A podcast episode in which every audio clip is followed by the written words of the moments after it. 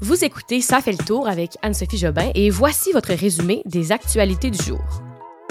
Journée de budget fédéral aujourd'hui, plusieurs chocolats rappelés à l'approche de Pâques et Tiger Woods effectue un retour au golf 13 mois après son accident. Salut tout le monde, c'est Andréane Villot encore au micro en remplacement d'Anne-Sophie Jobin.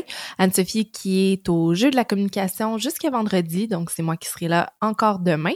Puis Anne-Sophie sera de retour dès lundi. Allons-y sans plus tarder avec vos actualités du jeudi 7 avril. Je vais commencer en vous parlant de l'Ukraine. Donc, alors que l'Ukraine fait face à une 43e journée de guerre, il y a des nouveaux chiffres du Haut Commissariat des réfugiés qui montrent que plus de 4,3 millions d'Ukrainiens ont dû quitter leur pays pour fuir les attaques ordonnées par le président russe. Parmi ces réfugiés, 90% d'entre eux sont des femmes et des enfants, puisque les hommes en âge de porter les armes ne sont pas autorisés à quitter le pays. En plus de ces chiffres, l'ONU estime que 7,1 millions de personnes ont été déplacées à l'intérieur du pays. En additionnant ces deux chiffres ensemble, il s'agit d'environ 25% de la population complète de l'Ukraine qui a dû quitter son foyer. Parmi les pays qui accueillent le plus grand nombre de réfugiés, on note évidemment l'impact de la Pologne, de la Roumanie, de la Moldavie et de la Hongrie. Ailleurs en Ukraine, le gouvernement ukrainien a mis en garde les civils qui demeurent toujours dans la zone de Donbass et de la région voisine de Kharkiv de quitter immédiatement les lieux, car ils craignent une offensive euh, importante russe dans l'est du pays suite au retrait des forces russes de la ville de Kiev. Le président Zelensky a accusé le président russe de bloquer l'accès humanitaire à Mariupol afin de dissimuler des milliers de victimes dans la région. Finalement, le ministre ukrainien des Affaires étrangères, Dmitro Kuleba, a demandé aux pays de l'OTAN de s'impliquer et de fournir plus d'armes à l'Ukraine, car ils craignent qu'il ne soit bientôt trop tard pour les aider. Passons maintenant au dossier de la COVID-19. Eh bien, alors que la sixième vague bat présentement son plein, il y a des données récentes qui, sont, qui ont été publiées dans une recherche du Royaume-Uni qui montrent qu'une personne infectée par le variant Omicron est dix fois plus à risque d'être réinfectée rapidement qu'une personne ayant testé positive au variant Delta.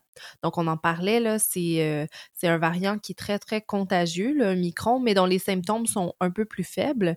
Euh, et selon cette même recherche, euh, ce sont les individus qui ne sont pas adéquatement vaccinés qui sont les plus à risque d'être infectés à plusieurs reprises dans un court laps de temps. Et comme on le sait, c'est présentement le variant BA2 qui cause des problèmes au Québec parce que malheureusement, les études au sujet de ce variant et des réinfections rapides sont très peu nombreuses. Il y a une étude danoise euh, qui croit que les personnes non vaccinées sont 25% plus à risque de tomber deux fois malades à cause de la COVID en peu de temps comparativement aux personnes pleinement vaccinées. Alors que Arrive à grands pas. On apprenait hier que l'entreprise Ferrero Canada, donc ceux qu'on connaît bien pour euh, leur Ferrero Rocher euh, durant la période des fêtes, a effectué un rappel important sur une dizaine de ses produits, dont le kit chasse aux œufs, les mini-œufs et les Kinder Surprise, euh, suite à une possible contamination à la salmonelle. L'Agence canadienne d'inspection des aliments recommande donc aux gens qui se sont procurés ces produits de ne pas les consommer et de s'en débarrasser ou encore de les rapporter au commerce où ils les ont achetés. La CIA explique aussi que la salmonellose peut être très dangereuse pour les jeunes enfants, les femmes enceintes, les personnes âgées et les personnes avec un système immunitaire compromis. Pour les personnes en bonne santé, il s'agit généralement de symptômes d'une courte durée comme de la fièvre, des maux de tête ou encore des vomissements. Vous allez pouvoir euh, trouver dans la description de l'épisode la liste des 10 produits qui font l'objet de ce rappel. Dans le monde du sport maintenant, eh bien, deux grosses nouvelles aujourd'hui. La première, c'est dans le monde du baseball majeur. Eh bien, c'est le début de la saison 2022-2023. Le tout premier match de cette saison a lieu cet après-midi et opposait les Brewers de Milwaukee aux Cubs de Chicago. Rappelons que cette saison a failli ne pas être tenue parce que euh, les joueurs et les propriétaires des équipes n'étaient pas parvenus à s'entendre sur une nouvelle convention collective et ce jusqu'à quelques jours avant le début des matchs préparatoires. Grâce à cette entente, les équipes pourront jouer une saison complète, soit 162 matchs. Aujourd'hui, il y a aussi une autre grosse nouvelle, cette fois-ci dans le monde du golf.